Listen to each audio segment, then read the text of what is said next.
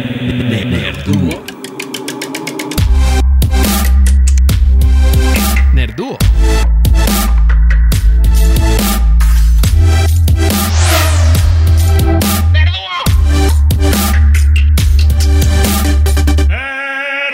¡Ay, ay, ay! ¿Qué es eso que veo en la distancia? Son las nuevas personas que nos están escuchando, ya que ya por fin compartimos en nuestras redes sociales este fabulosísimo podcast que se llama Nerduo. Como siempre estoy yo, queridísimo Goro, y nada más yo. Solamente soy yo en este podcast. Este es mi podcast y a mí me gusta hablar en mi podcast en donde solo apare- No es cierto, también está mi mejor amigo. mi mejor decir, amigo. ¿Y yo, ¿Y yo qué, güey? Está aquí conmigo, eh, yo soy Goro, eh, conmigo siempre el fabulosísimo Jesús Villalpando, alias La Mimosa, digo Chucho. Este. Eh, y el día de hoy les tenemos preparado un programa, un programa muy especial, muy especial porque tenemos no- unas noticias muy locas por parte de, de Disney y de Cyberpunk también. Eh, acaban de anunciar sus eh, nuevas series para el próximo año, bueno, los años que siguen en Disney. Y Cyberpunk salió y no salió sin problemas, así que platicaremos un poco de los bugs que, que ha tenido. Como siempre, el tema de la semana hasta que se acabe la serie va a ser el último episodio de The Mandalorian. Así que preparen sus lindas orejas para nuestras opiniones taradas sobre sus series favoritas. Pero bueno, eh, ¿cómo estás, Chucho? ¿Cómo estás? ¿Qué tal tu semana? Muy bien, amigo. Muy bien. ¿Todo chido? Eh, sí, todo bien. Todo bien. Ya a una semana para la Navidad. Ya sé, qué rollo, ¿dónde se fue el año? Ya, ya, ya cuando empie- ya cuando es el, el Día de la Virgen, ya. Para mí ya, ya valió el año. Yo estaba bien preocupado de que hubiera haber como muchísimos pere- peregrinadores ahora con, con, la, con la pandemia, Sí. pero no, se respetó y creo que, creo que la iglesia hizo un llamado a que no fueran. Entonces, pues, qué buena onda. Claro, claro. Lo que sí es que de seguro, obviamente ya no estoy ahí, pero de seguro hubo cohetes, ¿verdad? Como siempre. No, ¿No? no, estoy, o bueno, al menos en, en mi colonia, por donde yo vivo, ahora sí no he escuchado tanto. Y sí, sales de tu casa y hasta huele a pólvora, pero, pero No, yo creo que con el rollo de la pandemia y justo me contaron, me contaron hace rato que la central de abastos, por ejemplo, ahorita ya está controlada con policías y están pidiendo que traigas tu tapabocas y hay bien poquita gente. Entonces yo creo que igual los mercados que se ponen para vender cohetes, este año pues les ha de haber costado más trabajo venderlos sí. y no hubo. Pero pues quién sabe. Yo la verdad no escuché. Al menos donde yo vivo no, no hubo mucho cohete. Más allá del señor borracho en la banqueta, ¿verdad? Sí, sí, sí, porque siempre es, es 16 de septiembre, 12 de diciembre, Sí. primero de enero, siempre sales y huele como a zona de guerra. Sí, es muy raro. Es una tradición muy extraña, porque aparte de dónde salió, eso no es una, no es algo tradicional mexicano, ¿no? O sea, la pólvora es algo, para empezar, chino. Entonces, obviamente llegó con la colonización el cohete y de alguna manera lo adoptamos en nuestras, eh, en nuestros festejos y es como, aparte que representa es como, sí, la Virgen, ¡pau! ¿No? Sí, sí, yo creo que tiene que ver con igual como la piñata, ya es que la piñata es igual. un- Sí. Un- Algo una chino. importación. Pues quién sabe, la cultura es una cosa rarísima. Pero, ¿qué tal tu semana? ¿Cómo, cómo estás, amiguito? ¿Qué, te- ¿Estás cansado? Ya, ya, ya, ya está cansando esto del, esto del COVID, ya, ya, ya me hartó, en serio, pero Que ahorita Pero está en pues. lockdown, ¿no? ¿Tu, tu área? sí, donde estamos ya está en Great Lockdown, varios este, negocios nada más están teniendo este takeout y pickup. Oye, ¿pero por eso, qué? ¿O qué pasó? ¿Qué hay, hay un spike en, en contagios? Sí, pues la se me metió la burbuja en la boca. ¡Es el COVID! Es el COVID. Amigo, ya no huelo. No, cu- chale, no. Yo me muero si Este- algo te pasa, Chuchito. No, no te preocupes, no te mueras. Y si te mueres, sigue haciendo este podcast. Ok. Digo, Este- el podcast soy yo de todos modos, ¿verdad? Entonces no habría mucha diferencia. Invita a Juanjo para que te diga que eres un idiota todo el tiempo. ¿Viste lo que nos puso? Sí. Sí, nuestro otro mejor amigo, el, el queridísimo Juan José Contreras, alias La Mimosa también. El, ahora que compartimos en redes el, podcast, nos puso, ustedes ni saben nada. y sabíamos que es, estas palabras de afirmación han sido clásicas en toda esta relación de amistad que tenemos desde los 18 años. Es, es, es un amor muy violento, pero es, es, es amor de, de, hermanos. Sí, amor de tres, qué rico. no, pero sí, pero es que ha habido muchos contagios y pues ahora con lo de la... Con lo que se vienen las fiestas, pues yo creo que están queriendo prevenir aquí en la región donde yo vivo. Sí, me imagino. Demonios. Sí, no, se, se, hubo, hubo ayer 195 contagios que para perspectiva en todo el como el condado hay como creo que 400 mil habitantes. Y hice los cálculos y es como si en un día por ejemplo en Nueva York hubiera tenido 4 mil contagios. Entonces es un chingo. Mira pues justo a mí me llegó el boletín 728 del 2020 que dice, establece gobierno de la ciudad nuevas medidas sanitarias en las 200 colonias de atención prioritaria por COVID-19. Este es básicamente un PDF que se ha estado circulando en, aquí en la Ciudad de México, donde establecen 200 colonias en donde pues hay varios casos de COVID y que hay que tener cuidado con, con, con, con, los temas de contacto, ¿no? Entonces, yo felizmente estaba aquí viendo la lista y, oh sorpresa, llego a Alcaldía Xochimilco y ahí está mi colonia. Demonios. Demonios. Eh, está, está muy pesado todo esto, pero pues bueno. Eh, así... Pero, pero no, el semáforo rojo no es rojo, amigo. No, es verde si, si eres daltónico. Puedes salir sin tapabocas si eres daltónico. Esa es la verdad. Pero sí, ay, no, ya, yo ya también ya, en, durante el trabajo he estado, lo que dije la semana pasada, ¿no? He estado haciendo entrevistas a especialistas biólogos. Y entonces, uno de estos especialistas me dice, oye, tú eres joven, porque pues por alguna razón toda la gente que es mayor de 40 años ya se siente como súper grande, pero bueno, punto y aparte, me pregunté, tú eres joven, ¿tú te pondrías la vacuna? Y yo así de, y pues le contesté honestamente, la verdad yo me pondría la vacuna si la gente que yo respeto, ¿no? O sea, como digamos que esté coordinada en el ambiente científico dice que me la ponga. Y no nada más estos líderes de opinión son gente en mi familia, ¿no? O sea, gente que sigo en redes o doctores o científicos como llámense Gateles, Faucis. Si, si la comunidad científica está diciendo que funciona, pues yo sí me la pongo, ¿no? Y este, y ella me estaba diciendo, no, es que a mí me da miedo, porque imagínate que algo te pasa, no sé qué. Y, dije, oh, bueno, pues, pues sí, o sea, como que me metí un poco la duda, pero al final dije, no, pues, pues sí, yo ya estoy listo, yo ya sí quiero, así como la enfermera que se la acaban de poner en Nueva York, yo quiero ponérmela así directo al pulmón. como, como Barney cuando se gana el, el, el, el premio este, de, del festival de cine que le dan un montón de cerveza y póngame las venas, por favor. Algo así, yo así quiero la vacuna ya, por favor. Quiero salir de este embrollo. Y digo, obviamente, pues la vacuna no va a curar todo, ¿no? O sea, todavía tenemos que tener ciertas precauciones incluso después de todo esto y... Pero... Pero ya, hombre. Déjanos vivir 2020. Sí. Y, y, lo peor es que todavía va a seguir el 2021 un bastante ratito. Ya sé, ya sé, ya sé. Pero bueno, seguiremos con estos proyectos que nos generan alegría, que nos dan ánimo, como diría Ricardo Farril en su podcast de, de ¿cómo se llama su podcast? ¿Qué importa? El único podcast que importa es Nerduo. Este. Pero pues sí, seguiremos con, con, estos proyectos que nos dan ánimos en estos tiempos de, de, de desespere. Pero pues Juntos podemos, vamos contigo, estamos contigo, México y Canadá, supongo. Pero bueno, ¿por qué no empezamos con el nerdiciario? Esta semana eh, empezamos con el tema más chistoso que es, son los bugs reportados en Cyberpunk y la respuesta que tuvo eh, el, los, los, desarrolladores del videojuego ante, ante los bugs.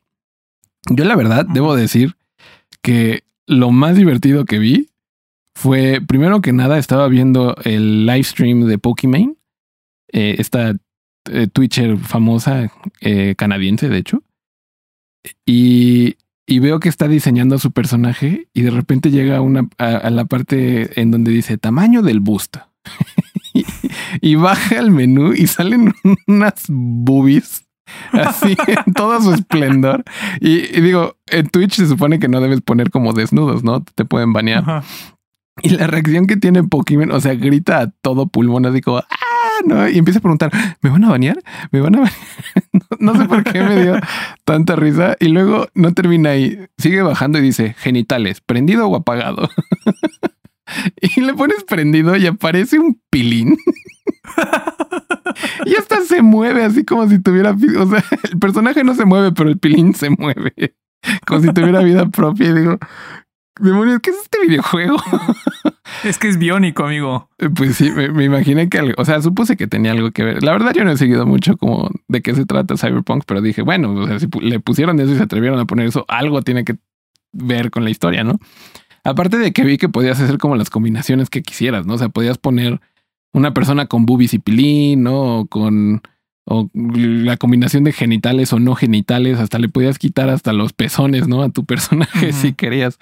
Entonces dije, ah, pues qué padre, porque pues digo, en los tiempos en los que vivimos, el género es un espectro y, creo que, que, poder representarte en, en, un videojuego, seas quien sea, es una cosa que pues, se siente bien, seas quien sea, ¿no? Entonces, me pareció una, un aporte muy bello.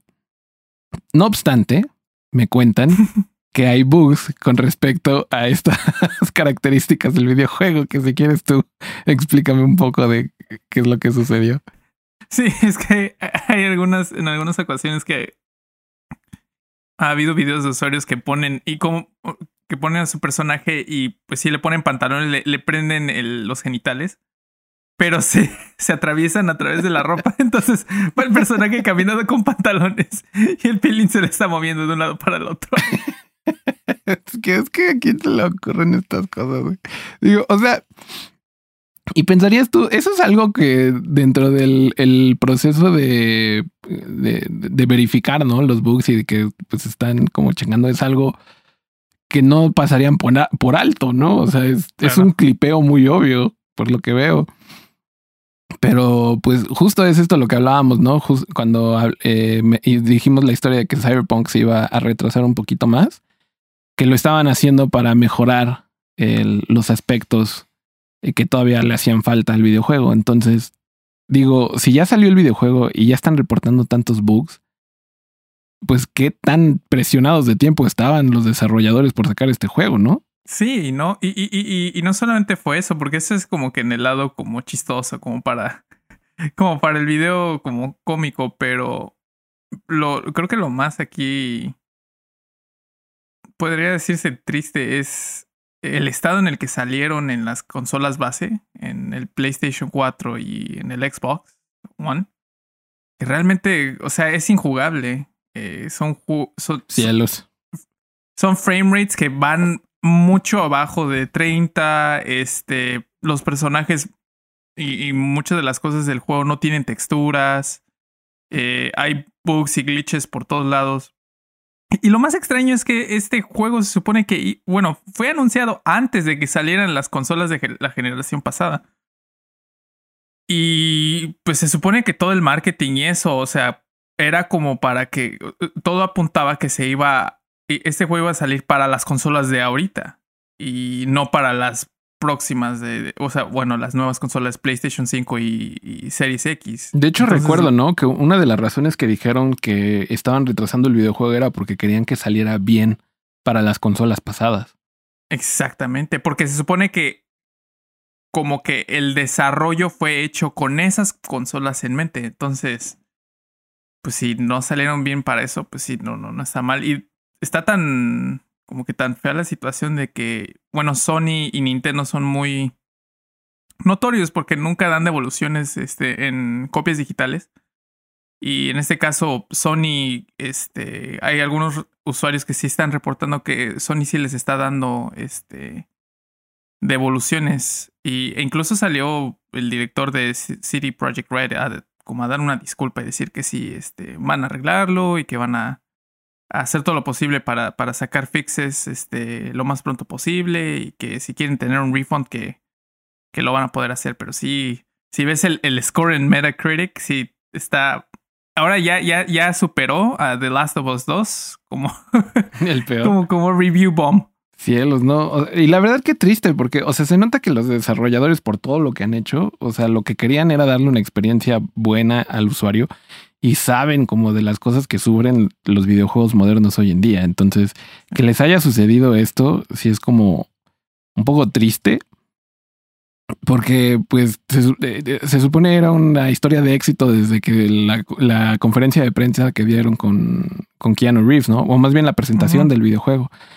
Y este, y digo, pues, pues así sucede, ¿no? Pero también eso es lo que me gusta mucho del mundo en el que vivimos. Ahorita sí, todo el mundo lo está uh, trasheando y, y, y, haciéndolo basura, ¿no? Este, eh, el release, pero pues lo, lo padre es que pues van a sacar un patch, lo van a mejorar y ya con toda la información que están dando los usuarios y con el hecho de que estos desarrolladores no son como cerrados a la idea de cambiar su videojuego, pues espero que, que, que, pues, que sea como No Man's Sky, ¿no? Que de ser un videojuego que todo el mundo odiaba cuando salió, creció a ser un videojuego muy bueno.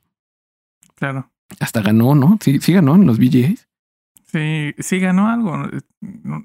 Está nominado como mejor servicio de este al usuario, una cosa así. Pues sí, ¿no? Porque se tomaron dos años para reformular su videojuego. Pero sí, pues toda la suerte a estos, a estos muchachos a estos jóvenes muchachos que hacen sus videojuegos.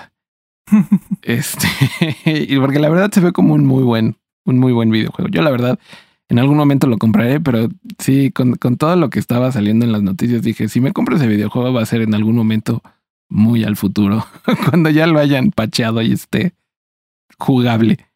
Y ya cuando hayan sacado todas las expansiones y todo el contenido. Sí, y cuando le bajen de precio como 50% porque ya nadie lo juega. Ahí es en donde yo compro mis videojuegos. Ay, pero bueno, eh, siguiente en el nerdiciario tenemos, eh, no sé cómo decirlo, pero parece ser que la Navidad llegó antes, queridísimo Chucho. Se hizo el anuncio por parte de Disney de todas las series y todo el contenido que está anunciado para Disney Plus en los próximos años. Desde Lucasfilms hasta Marvel, hasta cosas ya directamente de, de Disney. Y si les doy un recuento rápido de las cosas que anunciaron, Andor, la serie con Diego Luna y su personaje de Rogue One, la serie de Obi-Wan Kenobi, la Bad Batch, que es la continuación de Clone Wars, la serie animada, y que va a ser, a mí se me hace muy interesante The Bad Batch porque por el tiempo en el que lo están poniendo, que es justo en la caída del imperio, Star Wars Visions, que es una serie sobre. son animados, ¿no? De cosas que podrían. de como historias cortas, ¿no? Creo que sí. Una serie de Lando. Eh, una serie de Artudito y, y Citripio. Y hasta agregaron una serie de Willow, ¿no? Esta película de Ron Howard de los ochentas, en donde sale Warwick Davis como personaje principal. Para Marvel tenemos lo que también, cosas que ya sabíamos, WandaVision, Falcon y Winter Soldier, Loki, pero ya salieron los trailers que la verdad todos me gustaron. Eh, va a haber una serie de What Ifs, ¿no? que también ya lo habían mencionado antes. La serie de Hawkeye, que también dijimos la semana pasada. Miss Marvel. La serie de She-Hulk, la, la abogada verde más famosa del mundo. la serie de Moon Knight, Secret Invasion, Ironheart, y así hay mucho. Hay cosas de, Pixar, la, la película que, que, van a sacar ahora en, en Navidad, Soul, empiezan eh, Burrow. Hay muchísimas cosas que, que, que podría mencionárselas todas, pero es una lista interminable de cosas que, Demasiado contenido. Sí, y digo, la verdad es emocionante porque, pues, digo, si, si, hay una casa productora que pueda hacer esto, pues es definitivamente Disney. Pero déjame preguntarte, Chucho, más allá de todo el contenido que se anunció, ¿cuál es el contenido anunciado para Disney Plus que más te emocionó escuchar? Ah, pues realmente, obviamente ha habido dos. Eh, al principio, ah, incluso antes del, de los anuncios ya se había. Había salido el rumor de que Hayden Christensen iba a regresar como Darth Vader uh. en, en, este, en la serie de Obi-Wan Kenobi.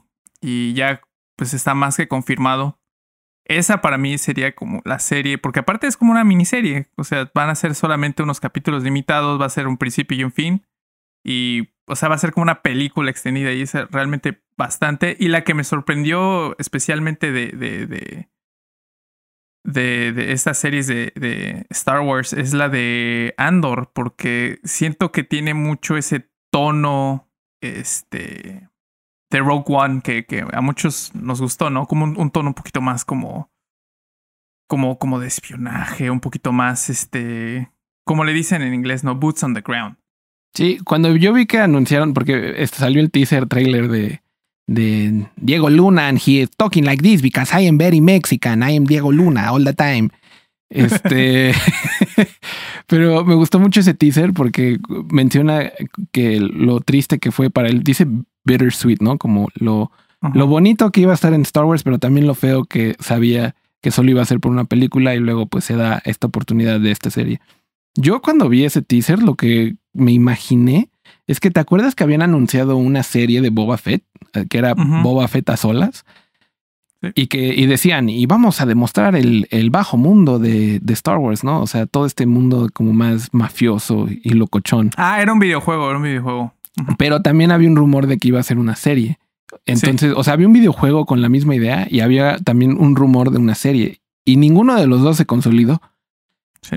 Y ahora que veo el de Cassian, que es como este rollo de espionaje del bajo mundo de Star Wars, digo, hmm, creo que agarraron esa idea y la cambiaron de personaje, ¿no? Agregaron un personaje nuevo. Y a mí la verdad se me hace muy interesante porque Boba Fett, pues ya lo vimos que está en The Mandalorian. Siento que cabe mejor en The Mandalorian, siendo que él es un Mandalorian o un clon de un Mandalorian. Entonces dije, qué, buena onda darle este espacio a, un nuevo personaje, ¿no? Claro. Eso me pareció muy emocionante. Pero si te puedo decir yo cuál es la serie que a mí más me emocionó, obviamente es la serie de Baymax que van a sacar. No, no es cierto. Es, la serie de Ahsoka Tano, ¿saben? O sea, claro. no había, no, no tengo de otra. Esa es mi, mi Jedi favorita.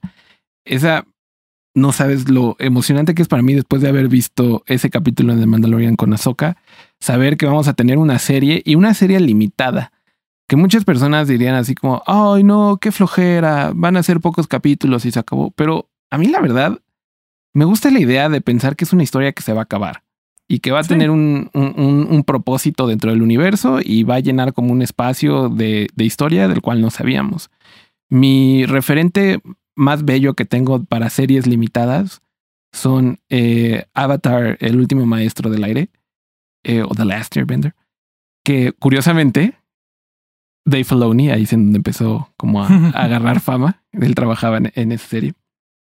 El papá Dios. Deberíamos cambiar el nombre del, podcast a el podcast de Dave Filoni.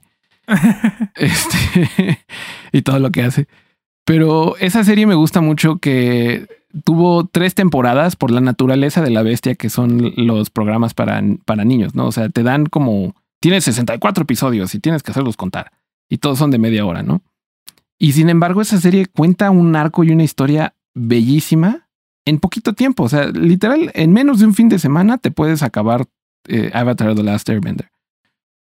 Sin ningún problema. Y es una historia bella, ¿no? Entonces, cuando alguien me dice que hay una serie limitada, me emociona, me hace pensar así como, uh, ¿qué van a hacer? O sea, porque van a tener que ser creativos con, con cómo manejan la información. No puede ser como The Mandalorian, que nos dejan con con un cliffhanger, ¿no? Cada semana como, como televisión más tradicional, sino que tienen que ser más inteligentes con, con cómo van a distribuir la historia para que se sienta que está avanzando un paso este, bueno, pero para no acabarte la serie antes de tiempo, porque pues también tienes como, como, como tiempo limitado. No sé, se me hace un arte bello la serie limitada, pero ¿tú qué piensas? Porque igual la de Obi-Wan que Kenobi va a ser limitada, ¿no? Sí, también, también. Eh, y, nada más va a ser una temporada. A lo mejor es, es probable que a lo mejor eh, haya, porque al parecer esta serie, la de Ahsoka, eh, la otra que creo que es Rangers of the New Republic y de Mandalorian, va a haber, va a haber en algún momento como que hicieron un tease de, de que va a haber como un crossover event en, al- en algún punto. Ah, cierto, ¿no? O sea, que, ¿por que- que todas las historias van a culminar como, como en, en, un, en un solo momento. Sí, Muy dijeron Marvel. en un, bi- en un big story event, dijeron, porque todas toman lugar en- como en la misma época. Y discúlpenme, Entonces- pero eso es muy Filoni, o sea, bueno, Sí. también es muy Marvel, ¿no? Pero, pero pues, es justo lo que hacían en, en las caricaturas de, de Clone Wars. O sea, había como tres líneas narrativas eh, al mismo tiempo y culminaba como en, como en, por ejemplo, la historia de Darth Maul, que es lo que siempre esperábamos nosotros como en, en, Claro. en la, en la serie animada. Claro, sí, sí, sí. Oh, ya, ya mi vecina empezó a tomar, a, a- a escuchar su música. Bueno, si escuchan así como que hay una musiquita al fondo, es la vecina de Chucho. Háblenle y díganle que le baje el volumen, por favor. Pero, Pero sí, creo que creo que tú y yo sí estamos bien emocionados. Digo, ya, ya toda la gente que lleva escuchando estos y ese, eh, bueno, ahora el número 11 episodio de Nerduo, saben que la Guerra de las Galaxias nos hace nos hace muy felices por dentro. Si te puedo decir, la que menos me gustó que anunciaron fue A Droid Story. Esta historia que van a hacer sobre Autodito y C-3PO. Digo, guácala. La- Tal vez creo que no, no aprendieron nada del, no aprendieron nada de los episodios de The Clone Wars y de Rebels. donde eran puros robots. No sé, más allá de, eh, por- porque, por ejemplo, Artudito y este, ¿cómo se llamaba el de Rebels?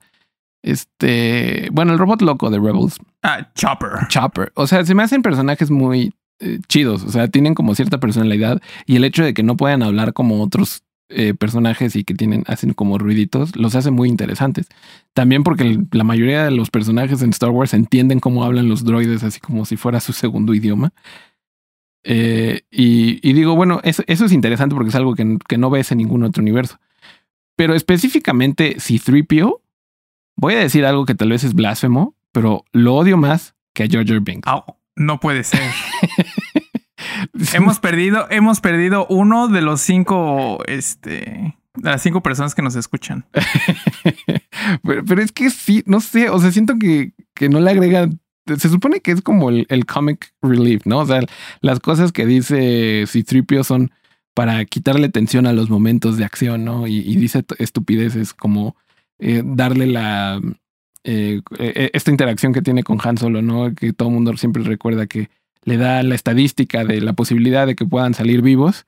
Y Han Solo le dice, never tell me the odds, ¿no? O sea, así como de, yo soy un chingón, ¿no? Y, y, y está, ese momento entiendo. Porque era un chingón. Pues sí, o sea, entiendo que ese momento es como para engrandecer a Han Solo, pero mierda, o sea, Han Solo desde que entra a, a escena no necesitas engrandecerlo, ¿sabes? O sea, es, es Han Solo. Y el simple hecho de, o sea, si Tripio nunca ha sentido que le agregan nada a la historia, nunca, o sea, no- incluso Jar Jar Binks se vuelve como parte del Senado y, y hace como misiones diplomáticas y lo ves en la caricatura y hace cosas más interesantes que el maldito Citripio. O sea, lo, lo más interesante que hemos visto a Citripio hacer es perder la memoria en, la, en las secuelas. Y, de ah, claro. y, y que ni siquiera era como en, en los trailers lo hacen ver como si fuera una parte muy importante. Al final no es inconsecuente. O sea, resulta que realmente no pierde todas sus memorias y salvan el, al universo de todos modos. O sea, digo, Que por cierto, yo, yo, yo la verdad en, en episodio 9, esa es una de las cosas que sí no le perdoné a episodio 9, de que dije, tuvieron la posibilidad de acabar como con su arca de personaje, la pobre arca que tiene, a darle como una, un tipo como de despedida heroica, ¿no? O sea, de que ya iba a perder su memoria y a lo mejor ya se iba a descomponer o algo así. sí. Pero no, al final de cuentas regresa siendo lo mismo. Pues sí, porque aparte, o sea, hubiera hecho mucho sentido y muy bello que si ves desde episodio 1 hasta episodio 9, ves la vida de Citripio. Y habría gente creando teorías así como de, en realidad la película era sobre Citripio, ¿no? Al menos eso haría interesante el personaje a mis ojos, ¿sabes? Pero, pero no, la verdad no, no, no. Si pudiéramos borrar a Citripio, yo lo borraría. y creo que mucho tiene Oye, que ver con que tenía un juguete cuando era pequeño que era de Citripio y era de esos juguetes que daban frases idiotas cuando le picabas un botón y estaba en español castellano. Entonces lo odiaba, o sea, lo odiaba cuando hablaba. Y creo que mucho de mi odio de Citripio viene como de esa memoria Oh, infantil. más, bien, más bien, ¿será que tienes un odio al acento español? Un saludo a la gente de España que nos escucha. No, no odio. De hecho, veo muchas series de España, así que solamente odio a Citripio en cualquier idioma. Pero sí, bueno, pero también no solo no, eh, esta lista no solo es de Star Wars. O sea, a mí la verdad, cuando veo WandaVision, la Bruja Escarlata es de mis personajes favoritos y que le den un- toda una serie como para expandir a este personaje, a mí me emociona muchísimo.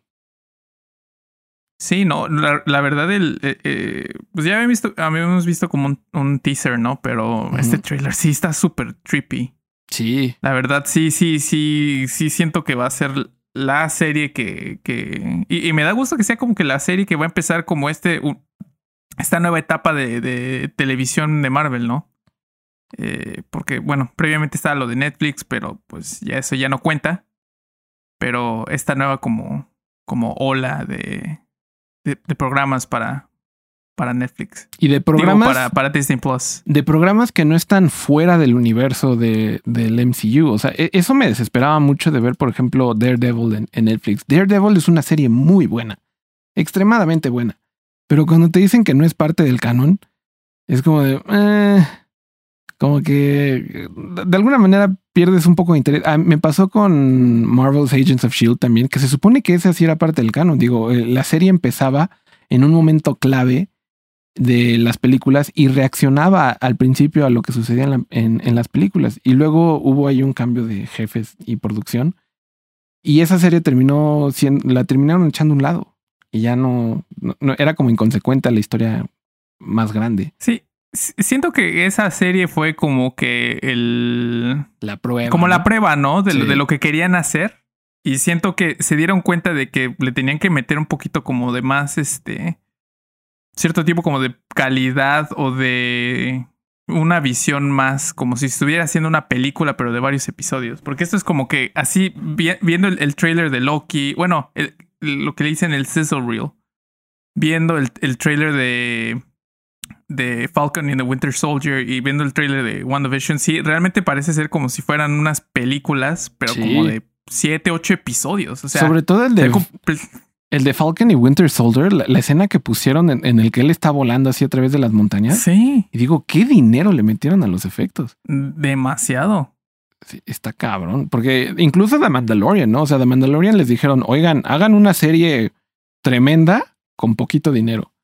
Y la verdad ahí sí es mucho el genio de John Favreau, que ya eh, andaba viendo el detrás de escena de The Mandalorian y habla como él desde Jungle Book, luego Lion King, como eh, ahí ya estaba como intentando innovar en cómo utilizar pantallas para no tener que utilizar tantas pantallas verdes y poder como generar un, un, espacio más real, ¿no? Y toda esa como investigación y ganas de, de concretar algo en ese sentido culminan en que se une con Epic y los creadores de Unreal Engine y hacen la serie de Mandalorian y hacen este, le llaman el volumen, ¿no? Que es, es el escenario Claro. circular en donde graban The Mandalorian y que todos son este, pantallas y, y se ve, se ve hermoso, ¿no? Es una pantallota redondo. Y se ve como que es, es tecnología nueva y se ve carísimo, pero a estándares de películas eh, es un gran ahorro. ¿Sabes? O sea, de películas hollywoodenses, pues. Entonces, cuando veo como estos efectos visuales y, y que van a meterle así muchísimo, o sea, que van a aparecer películas de, de Marvel, pero en la tele, estas series, digo, uff, qué dineral. no, pero pues me emociona Sí. porque no van a perder esa línea visual que los No, conecta. por- para nada, o sea, sí, sí, sí, sí, totalmente. Si es una película y si ves la serie, pues va a ser como si estuvieras viendo lo mismo, nada más que pues fragmentado en diferente, como en un formato episódico. Yo lo que sí me pregunto si va a haber como un cierto tipo como de como de, de- de- una pérdida como de conexión entre la audiencia que nada más ve las películas, que a lo mejor sí puede ver todas las películas, y la gente que a lo mejor no va a ver todas las series. Que, o es sea, el transmedia, baby. Yo creo que sí. Exactamente. E- Eso ya sucede con las películas. Hay gente que solo ve Iron Man y que nunca vio Capitán América, por ejemplo. Y le vale y de todos modos ve Avengers. Claro. Entonces yo, yo creo que sí, sí van a conectarlo de esa manera. Hablando un poco de, de cómo se van a conectar los universos y del rollo de Netflix. Y bueno, esta sería como la noticia secreta del nerdiciero. ¿Escuchaste los rumores de, o bueno, leíste sobre los rumores de, de la próxima película de Spider-Man? Que Sí, claro. no solamente los cameos de Andrew Garfield y de Tobey Maguire y todo eso, sino que hay un rumor por ahí que va a salir Daredevil, o quizás no Daredevil, pero sí Matt Murdock, y que muy probablemente lo va a estelarizar el, el mismo actor que hizo la serie de Netflix. Charlie Cox. Y entonces digo, oh Dios mío, entonces van a ser canon como, como, como a ese Daredevil, o tal vez nada más sea como un recasteo raro en donde usan el mismo eh, eh, actor para un personaje igual, pero que es diferente. No sé, no sé lo que hagan, pero me emociona mucho como que la película de Spider-Man se está construyendo a ser una cosa muy extraña. Ah, y también corre el rumor que van a contratar a Alfred Molina como Doctor Octopus. Sí. Y dije, Alfred, Mo- oh. Alfred Molina, va a estar Kirsten Dunst seguro. E incluso yo oí rumor hoy que también a lo mejor están viendo a ver si, si, si traen a Willem Dafoe en alguna capacidad. A lo mejor lo demonios. van a traer como un flashback. Trae- tráiganme, tienen que traer a James Franco. Si no, no vale la pena. James Franco y su caracterización del New Goblin se me hace una de las peores actuaciones que más me gustan. no sé si eso hace sentido. O sea, lo ridículo que es su personaje es tan malo que es bueno. Es una de esas situaciones. ¿Nunca has visto los bloopers? De cuando el que le hace de, como de su mayordomo le está diciendo de que ah, cuando le cures las heridas a tu papá era, era de su planeador. ¿Nunca has visto los bloopers que tuvieron que hacer esa escena como 10 veces porque el señor no se aprendía sus líneas? sí, sí, me acuerdo. Estaba, estaba- me acuerdo que tenía el DVD de, de Spider-Man y veía esa escena. Pero. Es un clásico. Ay, pero sí, o sea, se me hace muy emocionante porque digo cosas más y, y justamente y menciono esto porque justamente lo que dices, ¿no? De que están haciendo todas estas series de de Star Wars que de alguna manera van a culminar en algo conjunto. Y sobre todo eso me emociona porque no sé si viste que en el diseño de Ahsoka metieron el diseño este de del mundo en donde viaja por el tiempo. Ah, Eh, del, mun- del mundo entre mundos. Ajá, entonces eh, Sí. tiene un diseño similar como la letra y la tipografía de, de- de la serie de Ahsoka. Entonces digo, "Ah, van a meter como viaja en el tiempo en la guerra de las galaxias. Qué raro, ¿qué es esto? ¿Star Trek? Y Sí, entonces, no, ojalá ya legitimicen toda esa, e- esa, es- esa, esa trama del mundo entre mundos de Rebels, porque ya, o sea, siento, siento que yo alguna vez dije que el universo de Star Wars estaba muy limitado por la cuestión de tiempo, ¿no? De que había un, lo de las precuelas y ahora con lo de las secuelas, como que había un final, ¿no? sí. Y solamente puede ser cosas de lo del principio y lo de hace mil años. Pero siento que con esto pueden hacer otro tipo como de cosas, empezar como a hacerle, a, a- seguirla como la línea de Marvel. Sí, jus- justo es lo que iba a decir, ¿no? O sea, que, que me emociona que si ya están eh, eh, haciendo estas series como para culminar en, en un evento multiserie, pues, o sea, me hace perfecto sentido que quieran hacer como a los Sinister Six, los enemigos estos tradicionales que, contra los que pelea Spider-Man en, en el cómic, que lo quieran hacer, pero con enemigos de diferentes universos, ¿no? O sea, en vez de crear un nuevo Doctor Oc- Octopus, traer a un Doctor Octopus de otra dimensión de Spider-Man. Y que él sea como el malo, ¿no? Y traer a, a Willem Dafoe y, y dejar al Vulture de, de Tom Holland, ¿no? Que es muy bueno también. Entonces, o sea, eso me emociona porque es como, uh, o sea, ya sabemos que todos esos actores hicieron un buen papel en sus personajes. Traerlos a este nuevo mundo y hacerlos los villanos y, y que ya está confirmado, por ejemplo, Electro con Jamie Foxx. También, sí. O sea, todo apunta a que van a ser como este evento loco en la, en la tercera película de Spider-Man. Y digo, uff, suena, suena muy bueno, maestro. ¿Has visto todos los memes de, de, por ejemplo, de, de- de varios personajes de otras películas que no tienen nada que ver con Spider-Man y que dicen, ah, ya está confirmado, fulanito de tal, en su papel de para Spider-Man 3? sí, sí, sí, vi los memes también. Ahori- Ahorita no es por nada, pero se me- estoy, estoy viendo como que Spider-Man 3 va a ser como el Smash Brothers para el Switch. Sí. De que, ah, sí, se agrega la batalla y este también. y Samus este también. Sí, pero no sé, eso me emociona. Y también en, en un contrapunto, me emocion- de todas estas cosas que anunciaron, me emocionó mucho esta serie que se llama The Acolyte, el acólito, supongo en, en español. no Ah, sí, que tiene que ver algo, algo como de los Sith o algo así, ¿no? O sea, Eh, no, no, no, no hay mucha información. Pero que- dijeron que que, es lo la, que la serie va a estar en la época de The High Republic, que es como la República Antigua. Y es la primera vez que en el canon nos estamos saliendo del tiempo de los Skywalker. O sea, no hay como, no va a haber Skywalker vivos. ¿Sabes? Entonces es como, oh, eso me emociona porque me hace pensar a cuando jugaba Star Wars of the Old, eh, the Old Republic, Knights of the Old Republic. Claro. Y, y cómo era emocionante como pues conocer Star Wars antes de que se consolidara como la historia central que conocemos. Y, y, di- y digo, oh, entonces como Star Wars más religioso, menos político, suena interesante, ¿no? Sí, y, y, y, y, y si es como un ángulo también como de, de los Sith, eso también sería muy Sí, interesante. también, o sea, porque sabemos bien poquito de los... Lo que más sabemos de los Sith viene de las caricaturas animadas, o sea, bueno, de la serie animada. Sí. Es, es ridículo, es ridículo, amigo. Es ridículo, pero hablando de ridiculeces, ¿por qué no hablamos del último episodio de The Mandalorian? Que la verdad no estuvo nada ridículo, estuvo muy bueno. De hecho, estuvo bastante bueno. Estuvo muy, muy bueno. Y quiero empezar diciendo qué buen personaje es Cara Dune. No sé por qué, pero cada vez que la veo, no hace mucho. O sea, es nada más la amiga que facilita ciertas cosas y que es buena, ¿no? Pero, o sea, ver un personaje como Cara Dune en la Guerra de las Galaxias me agrada muchísimo. O sea, me hace pensar en Carrie Fisher, eh, me hace pensar incluso en esta Daisy Ridley, los personajes y eh, eh, mujeres en Star Wars se me hacen muy buenos y muy creíbles. Y me encanta que tenga como esta corpulencia, ¿no? O sea, que no es nada femenina.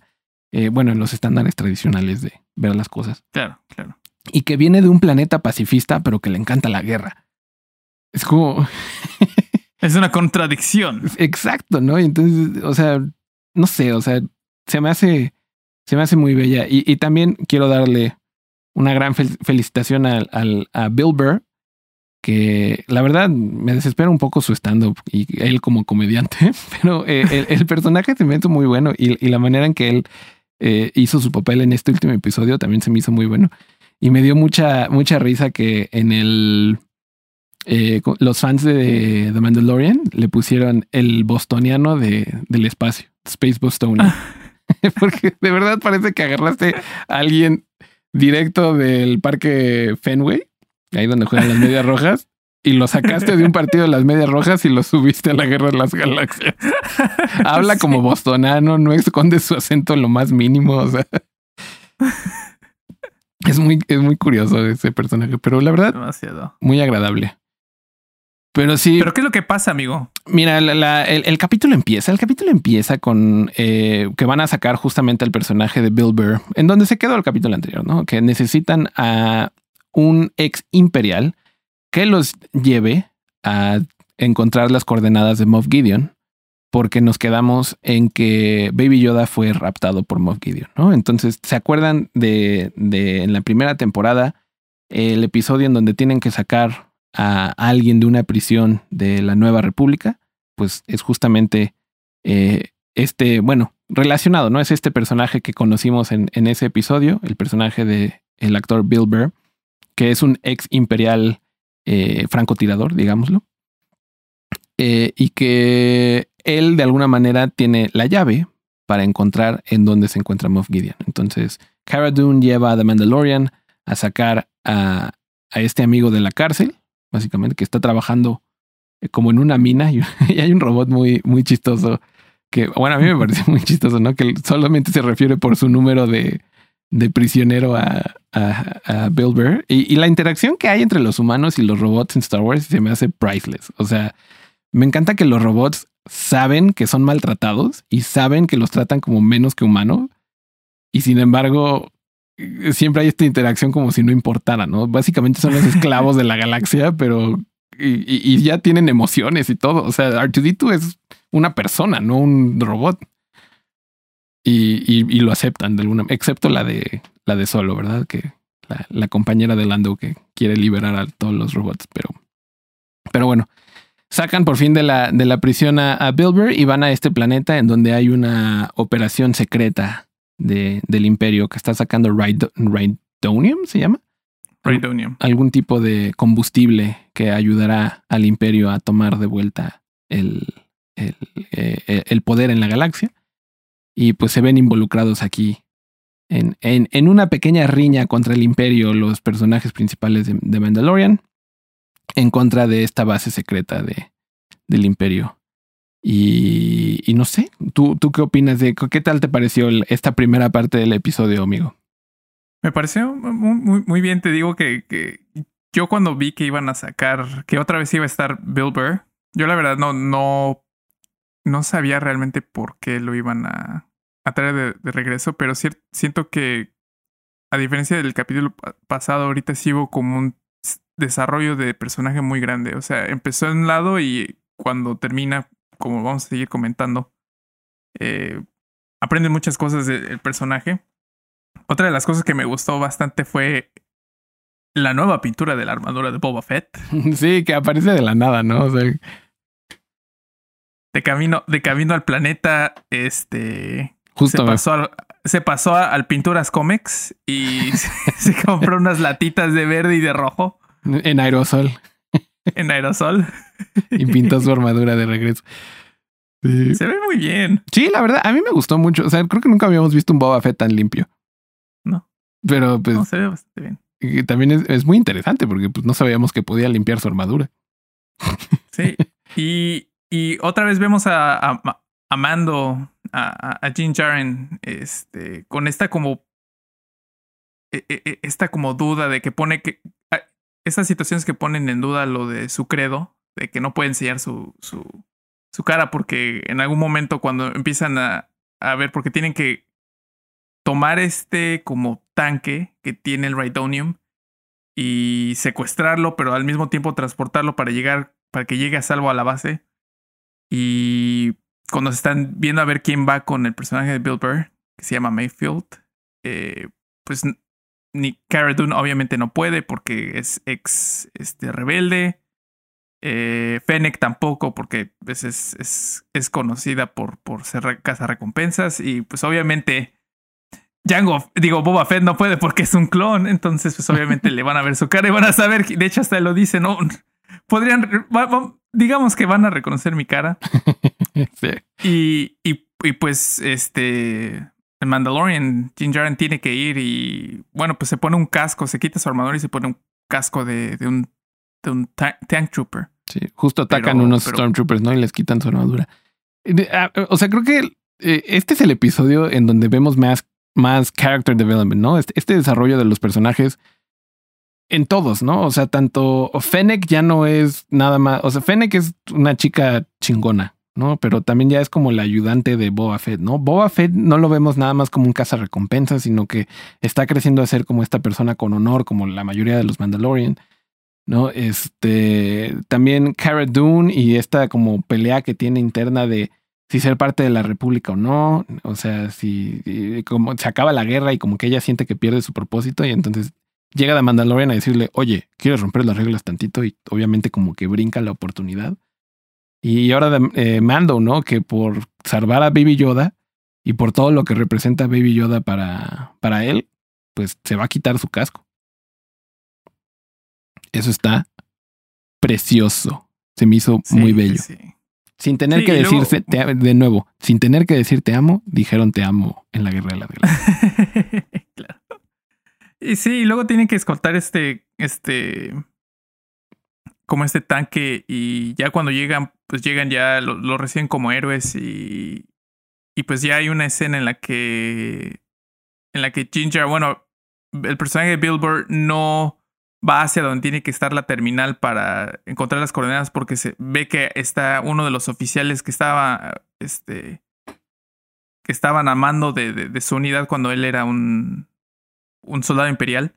Entonces, Jin tiene que ir y vemos por segunda vez en toda la serie, vemos la, la cara de, de The Mandalorian. Pedro de- Pascal de- debe de- estar, De, Pedro Pascal. Pedro Pascal debe estar harto del casco. Totalmente, pero oye, yo estoy muy seguro que le dijeron varias veces antes de firmar el contrato, mira, no vas a enseñar tu cara.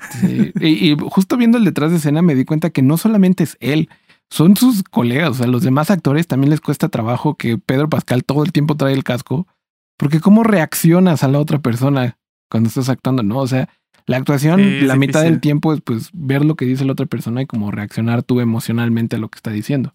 Entonces, si es alguien con literal con una máscara, no, no, es un proceso fácil, ¿no? Tener un personaje principal que todo el tiempo trae un casco.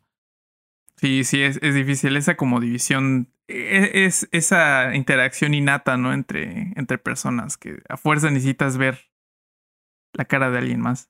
Y luego cuando se quita el casco, bueno, este Den Jaren se quita el casco para poder meterse a una terminal y sacar las coordenadas de dónde está Moff Gideon en su USB que parece el lapicito.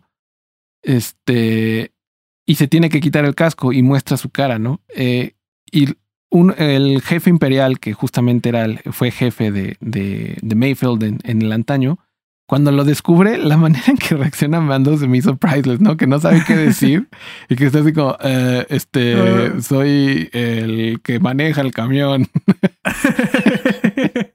y que llega, y llega Mayfield y ya le, le dice, le empieza a hablar así con tecnicismos del imperio y le dice que el otro güey no escucha y que está medio idiota y solo le dicen brown eyes. Brown eyes. Brown eyes.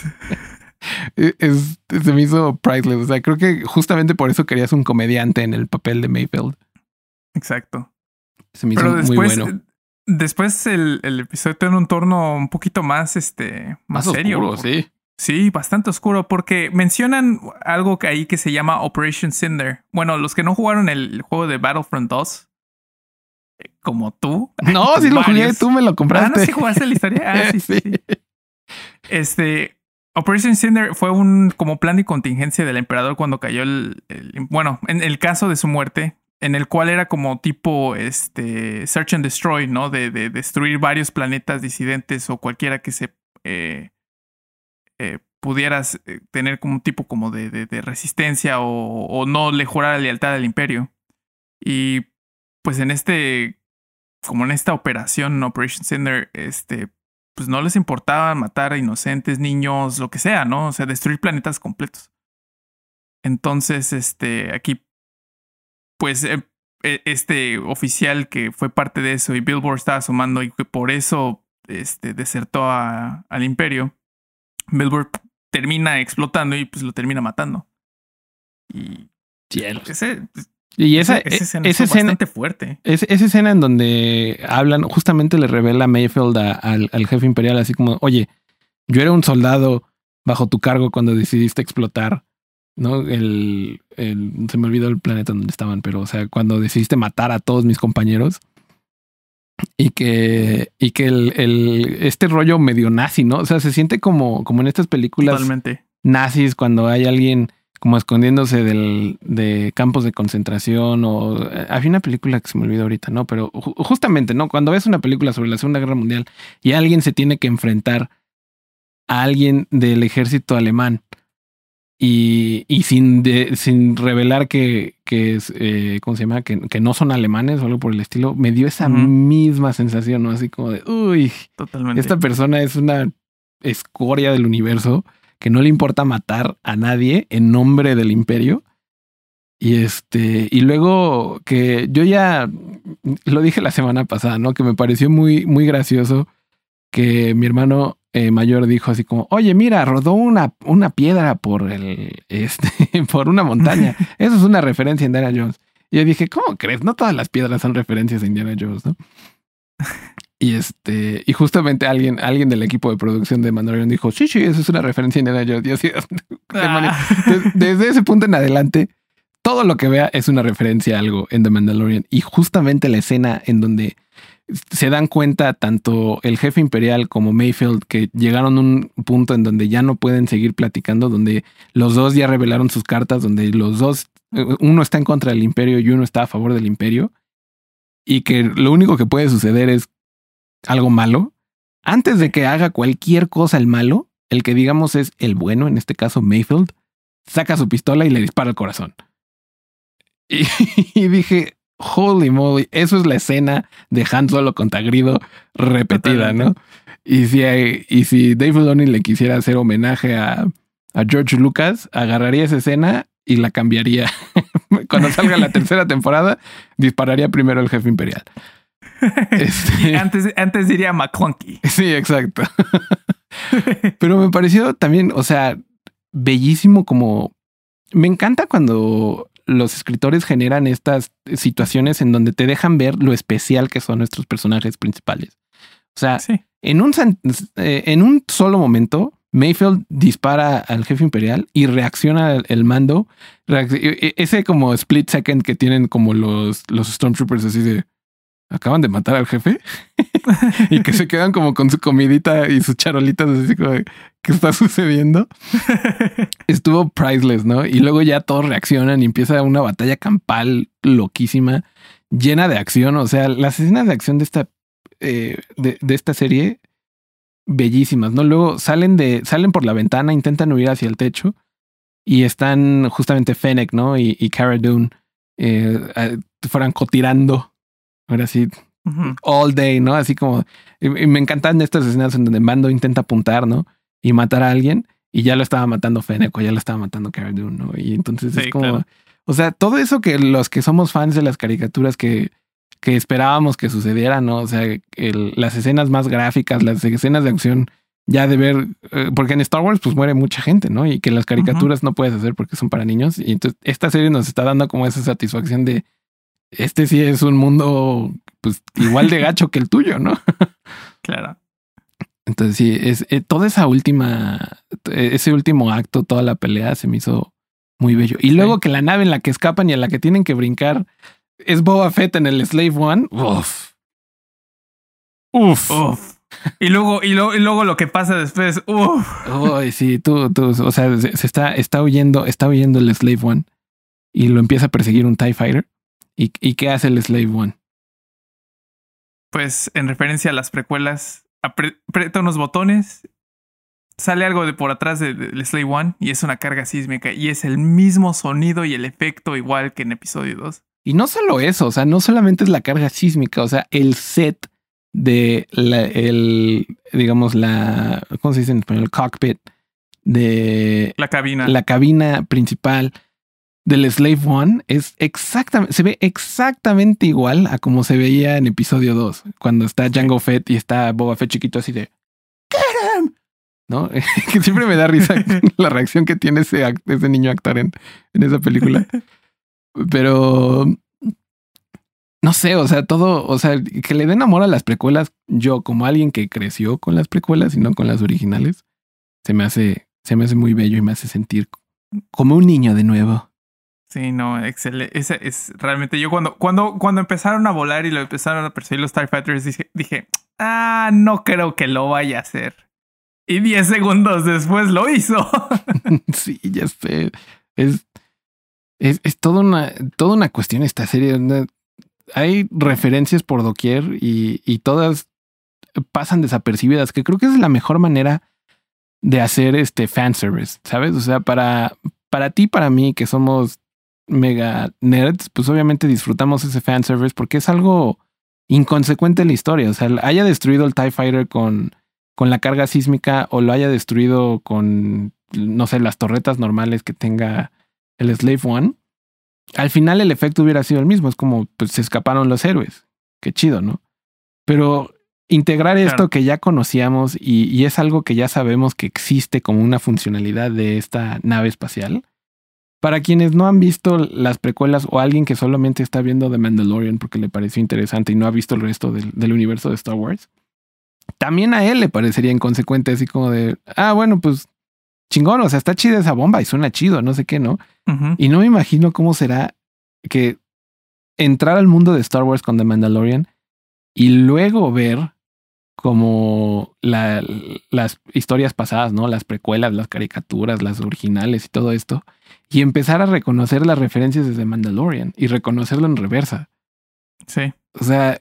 Por... Será muy interesante. Sí, eso lo veo. Tengo unos sobrinitos que no tienen 10, como 9 años, ¿no? O sea, y ellos crecieron con, pues, con las caricaturas y con algunos videojuegos de Star Wars. ellos nacieron hasta incluso después que las precuelas. Y aún Wow. así crecieron con Star Wars, con los productos que a ellos les tocaron en, en su tiempo. Y creo que tienen una enciclopedia más grande que yo de la Guerra de las Galaxias. ¿Sabes? Pero ellos fueron en reversa y, y también fue una manera de como conectar con su papá, que su papá pues creció en, en los ochentas y vio este la guerra, la guerra de las galaxias en, en su, en, en el cine originalmente. Entonces, eso es como la belleza de Star Wars y la belleza de una serie como The Mandalorian, ¿no? O sea, que, que claro. sabe utilizar cosas que ya existen en el universo de una manera que te hagan como reaccionar como chiquito, ¿no? Así como, oye, yo reconozco esa cosa. ¿Sabes? Y, y, y por eso es divertido, por eso es divertido para grandes y chiquitos. Sí, no, es, es una gran serie. Y, y pues ya el- la próxima semana, bueno, esta semana es el último episodio. que- No me lo digas, no me lo digas así tan feo. Sí, que se quedó muy el, como el, el- la cosa final que pasa en el en el en el episodio es ah, de Mandalorian repitiendo casi casi el mismo diálogo el mismo diálogo que le repitió que le dio a Moff Gideon en la primera temporada cuando los acechan en el en este como esta cantina en Navarro y justamente eh, The Mandalorian le, dice lo mismo a, a Moff Gideon que le dice que, que va a ir por él, y por Baby Yoda y que ahora sí que, que se cuide porque va a ver su Dark Saber. Y no manches, cuando le dice, no sabes lo que significa Grogu para mí, yo así de, oh. Sí. Porque justamente es eso, ¿no? Es ya, digo, ya sabíamos, o sea, darle la profundidad emocional a un personaje enmascarado, claro. mis respetos a los escritores, a los guionistas, a Dave Filoni, a todos los directores. Mi respeto a todos que han hecho que un personaje monótono nos haga sentir algo. Sí. No, es, es, es realmente increíble. Y por eso odio a Citripio, porque ese güey es todo menos monótono y se me hace la cosa más horrible de la, del universo. Ay, caray, caray, caray. Un- una disculpa a todos los amantes de Citripio. Ya 1% que vive allá afuera. Es que, güey, o sea, nadie dice, ay, sí, Citripio es mi personaje favorito. O sea, hay, hay gente que dice Artudito y dice, ah, sí, Artudito es bien chido, güey. Es súper ingenioso, es grosero, es rebelde. Él sabe toda la historia y conoce a Anakin y conoce a todos y no le dice nada a nadie. O Es sea, valiente. o sea, es, es Artudito es otro rollo. Y cuando lo compara y que si, eh, Citripio siempre lo trata como idiota, digo, güey, el idiota eres tú. Tú no sabes nada. Tú sirves para impresionar unos Ewoks y que no se coman a Han Solo. O sea, esa es como el- la aportación más valiosa que ha tenido Citripio en toda la saga. claro. Y por eso lo odio. Pero amigo, tradujo, tradujo el, el, la daga Sith. Ay, eh, mira, para empezar, la daga sí era una estupidez. Que, ¿De qué sirve traducirla si lo único que tenías que hacer era ponerla al horizonte e igualar el horizonte, güey? No sé, es- esa, esa- las secuelas tienen serios problemas, pero justo estaba viendo un video de las secuelas de comparación con The Mandalorian que, que lo que hacen bien The Mandalorian es que te, te enseña, este, pero no te dice qué está sucediendo, ¿no? O sea, todavía hay un misterio detrás de todo. Claro. ¿Por qué Moff Gideon tiene el, el sable negro, no? O sea, ¿qué, ¿qué es lo que está sucediendo? Pero, y sin embargo, sientes que todo está conectado, ¿no? De alguna manera, la, la historia de Bo Katan con la de Ahsoka, con la de Mandalorian, en esta temporada tenían que conjuntarse para Claro. llegar a un final mucho más amplio e interesante al final del- de esta temporada de Mandalorian. En las secuelas parecía que le agregaban un nuevo plot en, en cada acto de las, de las películas. Entonces, y, y nunca resolvían nada del todo, ¿no? O sea, y, y Sí. luego te agregaban este, líneas narrativas al final de, de, de la historia, ¿no? O sea, como es que ustedes son la diada en la fuerza, ¿no? Y es como, Sí. ¿cuándo De último dijo? minuto. Sí, o sea, eso me hace sentido a mí, ya lo habíamos dicho, ¿no? Eso me hace sentido a mí que conozco a Ezra Bridger y Darth Maul, pero nunca vi a Daisy Ridley con el emperador y un holocrón. O bueno, más No. bien ya, o, o ¿cómo se llama? O sea, nunca vimos el, el proceso de conectarse a través de la fuerza de Kylo Ren y, y Daisy, como lo vemos con Ezra y con, y con Darth Maul. Claro. Y por eso Ezra y Darth Maul sí se, la- sí se las creemos y, y vemos como ese, cómo se, cómo el, el involucramiento de Ezra con el lado oscuro de la fuerza por medio de Darth Maul le da sentido al final de la historia de Ezra. Y en cambio, la conexión de Kylo con la de, con la de Rey solamente es como, pues estaba interesante que se pudieran como snapchatear por la fuerza, ¿no? Ah, bueno, ¿no? O sea, no digo que haya sido una mala idea, solo todas las secuelas siento que su problema es que están mal ejecutadas. To- Son muchas buenas ideas mal ejecutadas, güey. Es que todo era to- todo eso de la conexión y de que podían tener como visiones de ellos mismos. Todo, todo era una excusa para verle los cuadritos a Adam Driver. Justo. Pero ¿sabes qué En la me, escena más hot de Star Wars. ¿sabes qué me da miedo? Que The Mandalorian va, eh, ya todos sabemos, ¿no? O sea, vimos unos clones extraños en unos tanques y obviamente pues están intentando como plantear la, el, el siguiente paso en, en, en el plan post-mortem del emperador, que es como generar estos clones eh, de alguna manera controlarlos a través de la fuerza, ¿no? Lo que es Snoke en, en las secuelas. Entonces, confío mucho en John Favreau y, en- y Dave Filoni que van a agarrar una idea medio mal ejecutada de las secuelas y hacerlo más interesante y darle un trasfondo y ponerle un contexto, así como lo que hicieron con Hayden Christensen en, en las precuelas, ¿no? Que ahora todo mundo ama a el Anakin de, de las precuelas, hasta los van a regresar a, a la serie de Obi-Wan Kenobi. Y va a interpretar a Darth Vader, o sea, ya confirmado, interpreta a Darth Vader, o sea, no nada más como visiones del pasado de Anakin. Y digo, eso es trabajo de, la gente que hizo la serie de, la caricatura, que le dieron otra cara a Anakin, que lo hicieron cool, que, lo, que a la gente que siempre fuimos fans de Anakin, nos dieron como esta oportunidad de quererlo porque es chido y no nada más como el whiny teenager boy que es en las precuelas.